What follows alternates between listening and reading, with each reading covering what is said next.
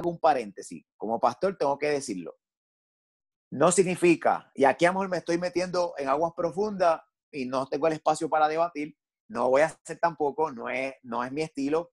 Yo prefiero que me que den cuatro golpes. Ajá. para que estamos grabando, por si acaso. Sí, no, no, no voy a decir nada, no voy a decir nada. Ay, yo me asusté, espérate, déjame secarme aquí, que me asusté de momento. No, no, no, mire esto, mire esto.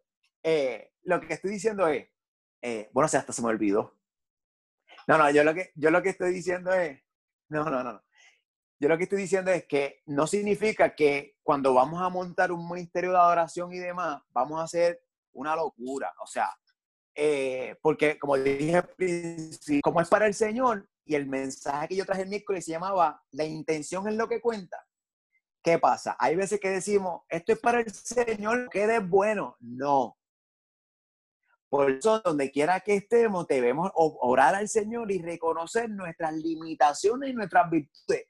Por tal razón, no porque tú creas que tú cantas. A mí me pregunta de toca, porque usualmente pues yo digo, yo los toco todos, solamente voy a aprender. Porque yo no toco nada. Yo no toco nada. Pero ¿qué pasa? Lo estoy diciendo porque a veces es un trabajo un poquito extraño para el Señor y decir la intención es como es para el Señor, pero si de verdad la intención lo que cuenta es de, de, adentro del corazón. O sea, tenemos que hacerlo bien siempre y cuando sea con el corazón sincero y comprometido. Cierro paréntesis, no dije nada malo, creo que me porté bastante bien.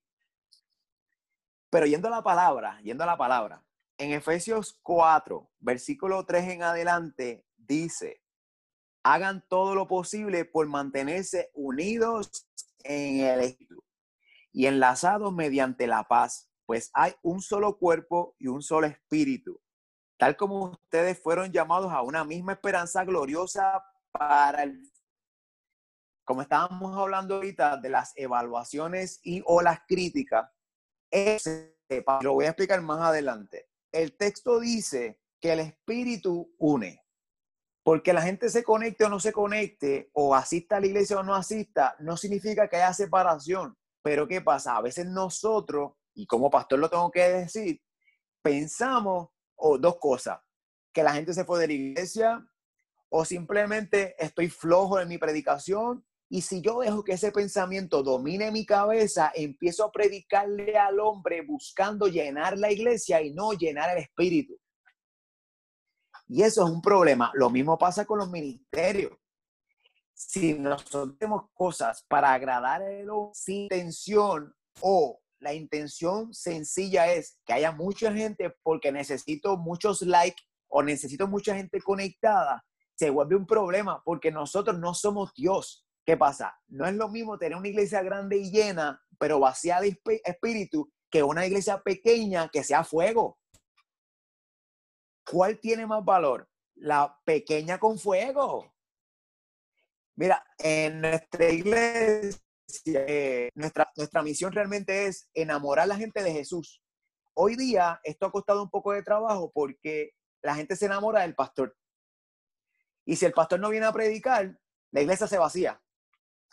Ya en las promociones no se puede decir quién predica porque según pongan acá es el volumen de la gente, de asistencia. Mm. Pues en nuestra iglesia tienen un problema porque nadie sabe quién predica y nuestra misión es enamorar a la gente, es literal, así. Nos existimos para acercar la gente a Jesús, que se enamoren de Él, que lo amen a Él, se enamoran de su obra, sirven en su obra y juntos servimos a otros. No es enamóranse del pastor, no sigan al pastor, es se enamoran de él, lo aman a él, automáticamente aman la obra. ¿Qué es la obra? Toda la creación, otras personas o eh, la misma iglesia. Lo mismo pasa con cuando hablamos comprometidos, etcétera. Nuestro trabajo es enamorar la gente del Señor, no del hombre. Entonces, como el espíritu es lo que une, cuando tenemos un ministerio o una misma iglesia en el mismo espíritu, Dios se encarga del resto. Si para Dios el plan de Él es tener una iglesia pequeña o mediana o grande, Él se va a encargar. Nuestro trabajo es predicar del Evangelio de Jesús. No, busca la asistencia en una iglesia. Porque hay veces que nos enfocamos tanto en esto y, y sacamos espíritu de la ecuación, como mencioné ahorita. Entonces, el texto dice, eh, y antes de lo que dice el texto en cuanto al futuro, yo escuché una vez una frase que decía, divide y vencerás. Eso es una frase de ofensiva. Pero cuidado aquí, ¿por qué? Porque ciertamente cuando se divide un equipo o pelea entre sí, se divide. ¿Qué pasa con el otro equipo? Toma ventaja. La iglesia tenga con otra iglesia. El equipo contrario es el enemigo. ¿Qué pasa? Si la iglesia pelea entre sí o se evalúa entre sí y se divide, ¿quién gana ventaja? El enemigo. Por lo tanto, en el mismo espíritu debemos permanecer unidos porque nosotros no somos competencia entre nosotros mismos. Entonces, el texto dice, hagan lo posible, hagan lo que esté en sus manos. No dice, esperen que otro haga. No dice, esperen tener los recursos, porque Dios se va a encargar desde los recursos, se va a encargar de traer la gente que te va a ayudar, se va a encargar de suplir todo lo que hace falta para que se cumpla su propósito y no el nuestro. Entonces, como esto sí cierra, eh, cierra con diciendo, eh, llamados a una misma esperanza gloriosa para el futuro. ¿Cuántas veces hemos escuchado que los jóvenes son nuestro futuro? Pues yo le tengo una noticia, eso es muy cierto, pero si no empezamos hoy, no vamos a ver el futuro realmente porque el mañana va a ser el mismo. ¿Qué futuro? Si hoy no es nada, el, el año que viene vamos a estar en las mismas y vamos a seguir pensando siempre el futuro. ¿Y cuándo llega el futuro entonces? Pero siempre va a ser el futuro. Lo que estoy diciendo es el resultado de lo que hagamos hoy, lo vamos a poder ver. Pero si no hacemos nada, no vamos a ver resultados. O el resultado va a ser ese mismo nada. Yo creo que los jóvenes, niños, y yo soy de los que cree que los niños no necesariamente son los evangelistas del mañana, son los evangelistas de hoy. ¿Por qué lo digo? Por experiencia. Yo tengo niños que están más comprometidos con la palabra, como le llaman ellos, con papito Dios, etcétera, que muchos de los adultos. Entonces, hay muchos niños que prefieren venir con sus amiguitos a la iglesia y no necesariamente porque el adulto invitó al papá del amiguito de su hijo. ¿Qué significa? Que ese niño fue el evangelista. Entonces, pues yo choco un poquito con esto de que ellos son los próximos evangelistas. No, no, hoy, enséñalos hoy a enamorarse de Jesús, porque hoy mismo estos jóvenes y estos niños pueden hablar de Papito Dios como ellos le llaman, o de Jesús. Entonces, en Efesios 4, versículo 14 en adelante dice, entonces ya no seremos inmaduros como los niños. Está el futuro. No seremos arrastrados de un lado a otro ni empujados por cualquier corriente de nuevas enseñanzas, el juicio, este tipo de cosas, como hablé en principio. Si alguien le dijo, sí, pero no, eres bueno, pero no tan bueno. Usted puede ser excelente, pero si alguien le dijo no tan bueno y usted se lo creyó, esto fue un engaño porque realmente pueden haber dos mil personas diciéndole lo bueno que usted es, pero se encontró con un una competencia que para mala pata ese día dijo lo contrario, usted le creyó, hay dos mil personas que probablemente van a sufrir las consecuencias de que usted piense que usted no sirve. Pero la pregunta es, Dios, ¿qué dice Dios de nosotros? Cuando nosotros levantamos nuestras manos, adoramos al Señor, cuando lo hacemos de corazón, no importa si el hermano que está en la silla de al lado o en la del frente piensa que usted, le, usted tiró cuatro gallitos, no importa. Nuestra alabanza y nuestra adoración es para el Rey de Reyes, no para el hermano del frente ni el de atrás. Entonces, si la persona le dice, ay caramba, usted cómo que no canta tan lindo, esto es un problema porque si usted le cree, al final del día, ¿quién se limita? Nosotros de adorar a Dios porque el del frente dijo que yo lo canto feo. Por eso no podemos limitar lo que el Espíritu puede hacer en nosotros por lo que la gente piensa que no necesariamente están conectados con el Señor. Entonces, dice por aquí, eh, versículo 15, en cambio, hablaremos la verdad con amor y así creceremos en todo sentido hasta parecernos más y más a Cristo, quien es la cabeza de su cuerpo, que es la iglesia. Él hace que todo el cuerpo encaje perfectamente y cada parte en equipo, al cumplir con su función específica, ayuda a que los demás se desarrollen y entonces todo el cuerpo crece y está sano y lleno de amor. Esto es un importante resultado. Crece, está sano y lleno de amor. Es como dice Pablo, yo, si yo, yo puedo hablar distintos idiomas, yo puedo hablar en, lengua de todo, pero si no tengo amor, soy un metal que resuena. Nosotros como equipo, como iglesia, ustedes desde su eh, plataforma, nosotros desde la nuestra, somos un equipo porque servimos al mismo Señor.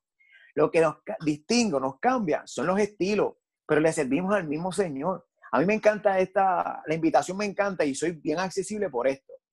Una de las metas que nosotros nos hemos propuesto como iglesia no es evaluarnos ni medirnos por otras iglesias. Nosotros hemos logrado y muchos nos han contactado para hacer enlace entre otras iglesias. Me explico, a Bichora, no quiero sonar que todo es para mí, para mí. Y, si, lo, si, lo, si soné así, me disculpo, no es mi intención. Realmente lo, lo que quiero decir es, las iglesias deben unirse. Yo soy de los que cree que no importa el estilo, las iglesias deben estar unidas como un mismo equipo. Pues al final del día, nuestro trabajo es que la gente le sirva al Señor, que lo ame a Él y vaya a los pies de Él, lo acepte. Y nosotros conocemos y sabemos que estas personas vivirán una transformación.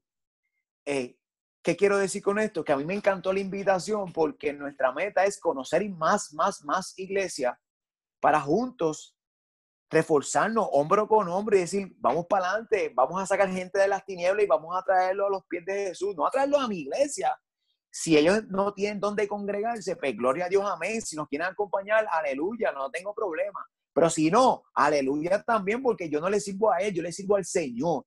pero ahora sí, yo lo sirvo, yo lo acompaño, yo lo ayudo, yo le hablo del Señor, lo, lo, ¿cómo se dice? Lo acompaño.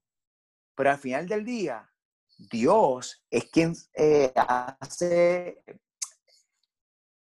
la semilla, el fruto, nos esparcimos. Dios es quien tiene todo el poder para sacar ese fruto, que esa semilla salga, germine y que la gente produzca los frutos del Espíritu. Ahora bien, mire esto. El Internet, como hablamos al principio, eh, está lleno de mucha data, de mucha información que separa. El Internet mal utilizado separa familias, matrimonios, amistades, rompecia. Digo, vuelvo aquí. Las iglesias del Señor permanecen para siempre. Y ahí no, no, me voy a meter ahí, eso es otro tema para otro foro. Lo que estoy diciendo es que el Internet hace mucho daño. Lo resumo el Internet hace mucho daño mal utilizado. Nosotros hoy estamos utilizando el Internet, pero lo estamos utilizando de la manera correcta. Y algo que me gustó que dijo Bimael al principio es que hay ofertas ahora mismo afuera, afuera, en este caso en Internet, para que nosotros estuviéramos en otro lugar. Para que este ratito que nosotros llevamos aquí, estuviéramos en cualquier otra plataforma. Pero Dios nos diseñó de tal manera para hablar de su palabra, hablar de su amor y que al final del día Él sea glorificado. Nosotros nos encargaremos eventualmente de llevar esa palabra para que otros crean en el mismo Dios que nosotros creemos que nos hace estar hoy frente a esta plataforma y hablando de Él, que es el mejor tema para hablar. Nosotros a veces recomendamos películas, recomendamos, digamos un montón de cosas y se nos olvida un pequeño detalle. Recomendar al Señor, cuando todo existe por Él y para Él. Y a veces se nos escapa ese pequeño detalle bastante importante de recomendar aquello que realmente tiene todo el valor del mundo, que es Jesús. Entonces, este Internet crea una presión compleja porque la gente está en el sí, pero, como es el tema. Sí están conectados mis amigos en Zoom, pero esta película está buena. Sí, mis amigos me dijeron que se iban a conectar hoy, pero la noviecita o el noviecito me envió un texto que nos conectáramos para ver cualquier cosa. Y ese sí, pero hay que tomarlo con pinza, porque ¿qué puede ser más importante que profundizar en la palabra del Señor y conocerlo más y más y sentir su paz y su amor? Porque al final del día, ninguno de los actores que estamos viendo en la película, y no estoy diciendo que sea malo ver televisión, me va a llevar a la vida eterna como lo va a hacer Jesús. Entonces, mire esto. Usted invita a alguien y le dice, como dijo al principio, mira, los muchachos se van a conectar. Sí, pero no, gracias. Usted invita a alguien, sí, pero no. Y mira, es que en mi iglesia va a haber un drama. Y de momento no llegó nadie, porque la gente decía, sí habrá un drama, pero no me interesa. ¿De qué es el drama? De la pasión de Cristo, otra vez. Sí hay un drama, pero otra vez. Y así opera el mundo. Esto, si dejamos que entre en nuestra mente, nos divide. ¿Por qué? Porque de momento viene un panita antes de, de la pandemia, vamos para la playa. Y de momento, otra vez para la iglesia, pero tú no te cansas. Es que tú pasas tantas horas en la iglesia y los que le servimos al Señor pasamos un montón de horas en la iglesia. Si estamos en un ministerio, más todavía, no es una hora y media, dos horas, tres horas lo que dura el culto, es que tenemos que dar un, la, la milla extra, esa milla adicional. Y empiezan a decirte los amigos de un, lo digo por experiencia, no me lo estoy inventando, tantas veces en la iglesia, brother, otra vez en la iglesia, tú no te cansas, no seas charro, no, pero no seas aburrido, chicos, si tú vas el domingo que viene. ¿Cuál es el problema de esto? Que empezamos a darle un domingo al amigo mío para ir a la playa o ir a cualquier otro lugar. Vamos, yo usé la playa por un ejemplo. Pero ¿qué pasa? Después viene y le damos el segundo domingo. Y ya estamos yendo a la iglesia dos domingos al menos, cuatro, dos. De momento viene otro amigo y ve que usted puso en Facebook que estaba en la playa, en el cine, donde sea, y la pasó brutal. Ay, vamos a hacerlo. Entonces tengo el amigo uno, me invita dos domingos y el amigo dos me invita los otros domingos. Y al final del día, ¿qué usted hace? Yo, el Señor sabe que yo lo amo. El Señor sabe que yo oro con Él en casa. El Señor sabe que yo le sirvo de corazón. Eh, el Señor me acompaña donde quiera que yo estoy. Y entonces empezamos a decir, yo soy luz en las tinieblas. Entonces tengo que meterme a lugares extraños para entonces yo ser luz. No, mi hermano, no funciona de esa manera. ¿Por qué? Porque se supone que esos amigos míos que me están llevando a otros lugares que no son la iglesia, sea la inversa, que yo los traiga a mi iglesia. Entonces, lo invitaste un domingo y después un segundo, después un tercero. No puede ser la inversa, porque entonces ahí está, estamos haciendo lo que dice la palabra, que estamos siendo llevados de un lado para otro. ¿Por qué? Porque el amigo me llevó para acá y el otro amigo me llevó para acá. Y de momento yo no hice nada y no los traje a los pies del maestro. Entonces, ¿qué pasa? En este sentido, ya no podemos ser jueces de los que no creen en lo mismo de nosotros. No podemos ser jueces de nuestros hermanos en otros ministerios porque hacen o no hacen tal o cual cosa. Somos un equipo remamos para el mismo lugar, que es la vida eterna. Nuestra intención es que la gente suba a la barca. Para cuando todos estemos remando a la vida eterna, nos encontremos con nuestro Padre Celestial. Ese es nuestro trabajo. Predicar el Evangelio y hacer que otros jóvenes, en el caso de nosotros como ministerio, conozcan al Señor. La iglesia debe ser relevante y eso yo lo, yo lo apoyo 100%. A veces perdíamos mucho tiempo dando bibliazos. Cogíamos la Biblia y estábamos todo el tiempo, pam, pam, pam. Y hay que tener cuidado con esto porque, y, no quiero ser, ¿verdad? Lo sonar raro. Lo que estoy tratando de decir es que yo creo que la iglesia debe ser relevante. No puede alejarse de la palabra. No puede ser liviano con la palabra. Hay palabras que son confrontativas, hay palabras que son para apretar el tornillo y hay que darla. Si Dios la dio, hay que darla se puede enojar el hermanito Juan, la hermanita tal, amor, te falta el, te falta el próximo domingo, pero cuando es de Dios, es de Dios. La, la, palabra es para confrontar y transformar. Punto. Eso yo no lo voy a negociar. Ahora, ¿cómo lo hacemos? Tenemos que hacerlo eh, de la manera tal que atraiga a la gente. para que gente no deje de pensar que nosotros, y pase juicio, o nos den la espalda como en la competencia y digan que somos aburridos, que somos unos charros, yo quiero que todavía alguien me demuestre que ser cristiano es ser aburrido. Esa es la perspectiva que a veces nosotros mismos proyectamos. Por eso yo pienso y somos eléctricos porque buscamos que la iglesia sea relevante, que llame la atención, que busque. El mundo no para. El Satanás no para de buscar las maneras que sea para jalar gente. Nosotros no podemos dormirnos en las pajas. Por eso nosotros tenemos que buscar ese futuro. ¿Cuál futuro? La vida eterna. ¿Cómo lo hacemos? De la manera que sea. Nunca eh, soltando nuestro, nuestro enfoque, nunca dejando livianita la palabra y hacer una palabra acomodativa. Porque yo le digo a la gente en mi congregación y se ríen y a veces me, me relajan. Si usted quiere algo light, está en un pasillo, hay yogur, hay cositas frutitas. Hay veces que la palabra es confrontativa y hay que aprender. Esa, esa es la que hay. Entonces, yo creo que mientras la gente está diciendo sí, pero no, sí, pero no, Dios está diciendo sí, pero sí.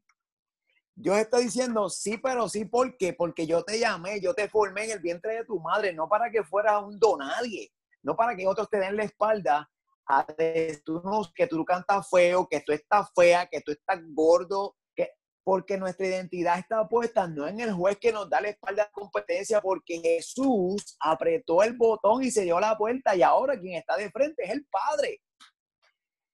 El botón de girar la espalda que tenía el Padre por nuestros pecados, Jesús lo apretó y el Padre se dio la vuelta y está de frente. Podemos ir tener acceso libre con Él.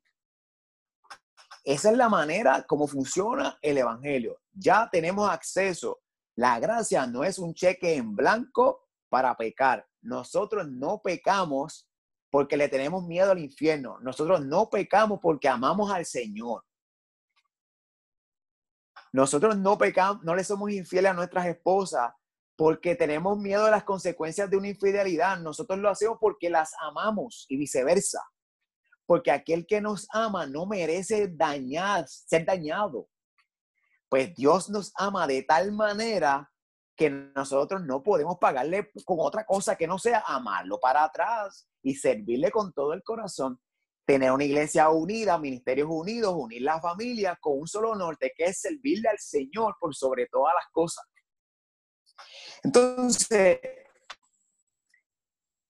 tengo por aquí algunas excusas, ay Dios mío, yo, yo a veces, a mí me yo, me, yo me tengo que secar así a veces porque yo me, me agito, yo me agito. Sí, pero es que a veces yo me aburro en la iglesia. Mm. Oye, yo digo esto, voy a hacer un paréntesis aquí. Yo, la, yo, yo, hay mil, mil profesiones más fáciles que ser pastor. O sea, hay mil profesiones más fáciles que ser pastor. Pero Dios nos llamó y, Él nos llena de gozo y nos da la fuerza y nos renueva cada día. Y uno escucha una de cosas increíbles en esta posición, pero increíble. Pero bueno, no, no, esto no es para tirarle a nadie. Esto, no es, esto es un ejemplo. Esto no ocurre en nuestras iglesias. Esto es allá en Madagascar o por allá. Es que a veces me aburro en la iglesia. Pero si no dices qué puedes, qué podemos hacer como iglesia para que sea más atractiva, seguir aburrida. Probablemente hay gente como tú, no estoy diciéndolo a ustedes, es un dicho, no estoy señalando a nadie, que está aburrida, pero no hacemos nada para hacerlo entretenido. Sí, pero es que mi idea puede ser que a la gente no le guste, pero si no la idea, nadie sabe si gusta o no si no la ponemos en práctica, nadie sabe si funciona o no. Sí, pero es que en la iglesia, aquí es que, aquí es que yo, mira, yo, a, mí me da algo aquí. Sí, pero es que en la iglesia de mis amigos hacen o tal, tal o cual cosa. Mi hermano. Dios diga lo contrario y no lo mueva en la iglesia local donde nos estamos congregando, debemos hacerlo con excelencia y buscar mejorar las fallas si alguna, todas tienen fallas, no estoy diciendo que hay iglesias perfectas, hay que hacer lo posible, lo humanamente posible por corregir la falla que yo puedo identificar que se puede corregir. Hasta que Dios no nos mueva de lugar, tenemos que hacer todo lo posible por meter mano. ¿Por qué aclaro y arranco con el disclaimer? Porque los pastores no son dueños de las ovejas. Sorry, sorry. Las ovejas le pertenecen al Señor. Le pertenecen al Señor. Y Dios trae y Dios saca. Dios capacita y Dios se encarga. Eso no estaba aquí. Perdón. Eso no, eso no estaba aquí. Sí, pero es que con este encierro no podemos hacer nada. Que no, pero si nosotros estamos reunidos ahora mismo,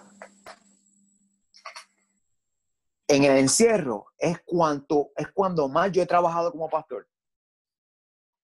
Porque antes nos preparábamos para estar en un púlpito el domingo o a mitad de semana. Ahora tenemos que estar trabajando frente a la cámara, detrás de la cámara, llamando, tirando y jalando con los hermanos, preparando mensajes, como antes no lo hacíamos.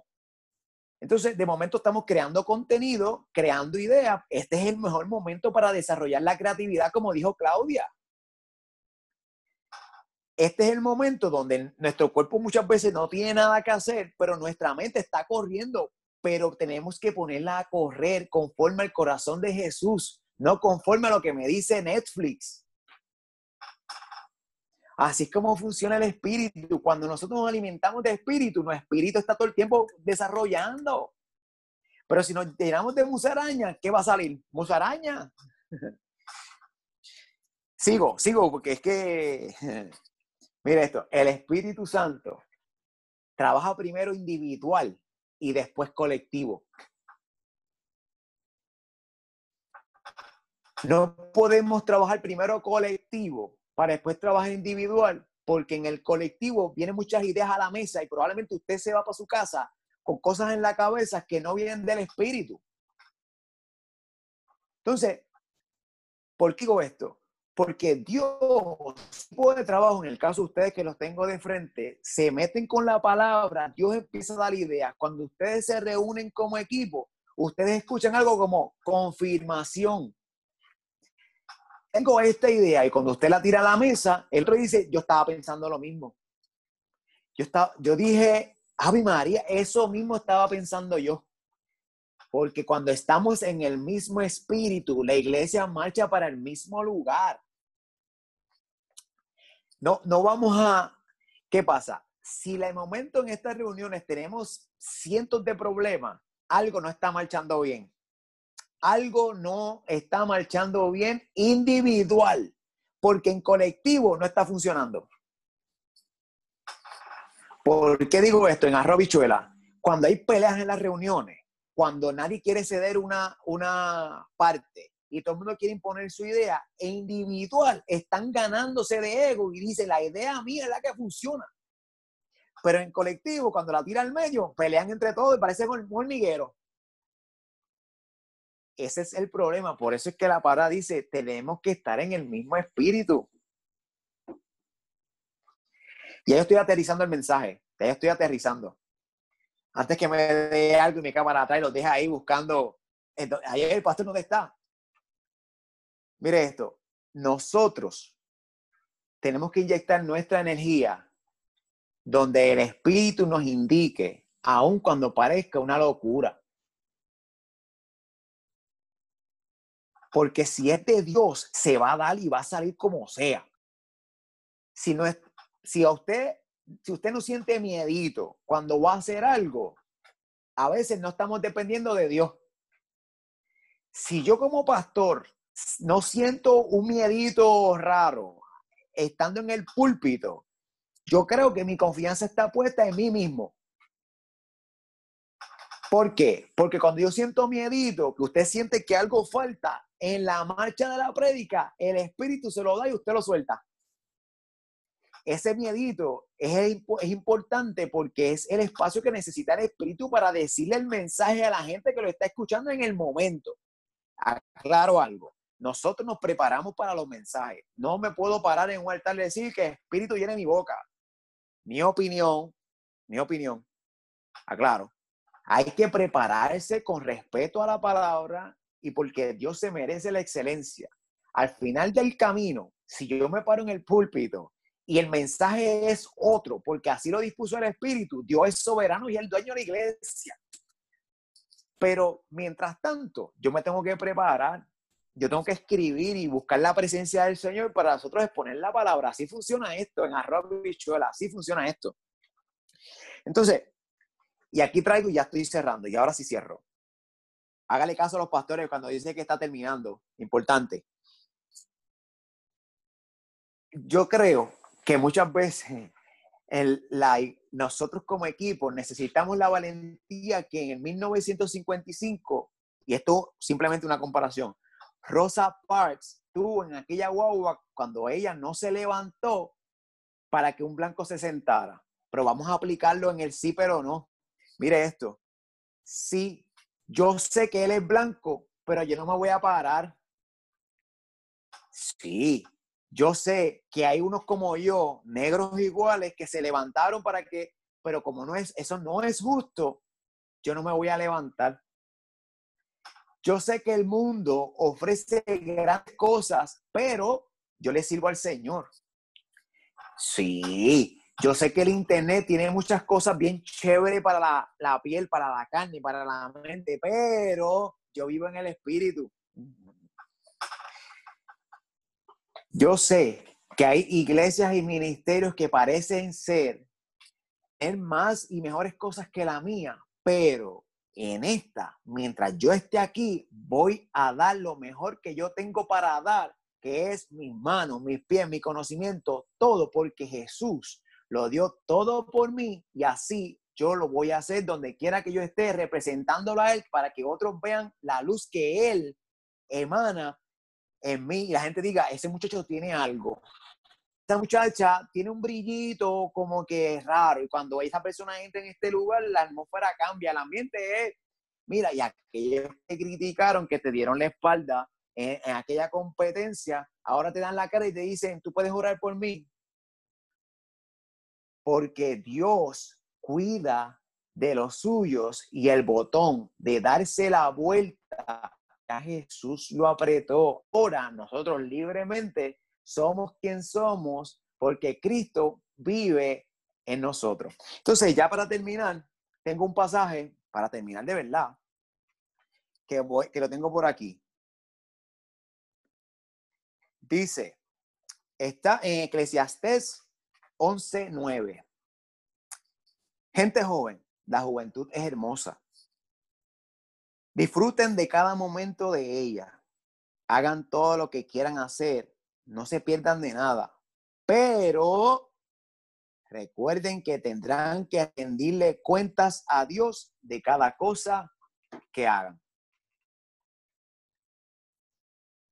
Hasta aquí mi parte. Me gustaría orar con ustedes eh, y por ustedes, eh, la oportunidad que me han dado. Eh, espero en el Señor, que hayan ganado algo para beneficio de todo su ministerio, su hermoso ministerio, cada vida individual. Eh, para mí ha sido un gran tiempo, un gran momento mientras me preparaba y, y, ahora compartiendo con ustedes y el ratito que hablamos al principio, para mí de verdad eh, fue un honor y un placer. Eh, reciban un fuerte abrazo de nuestra iglesia, Comunidad 33.3. Ellos están bien pendientes, ellos sabían que yo iba a estar aquí. Obviamente, nosotros pastores también necesitamos oración y los tengo todos ahí, fuego, eh, para que ustedes y yo pudiéramos encontrarnos sin problema y para que el no me dejara arrollado y de momento no pudiera conectarme. Así que si me acompañan, me gustaría orar con ustedes y por ustedes.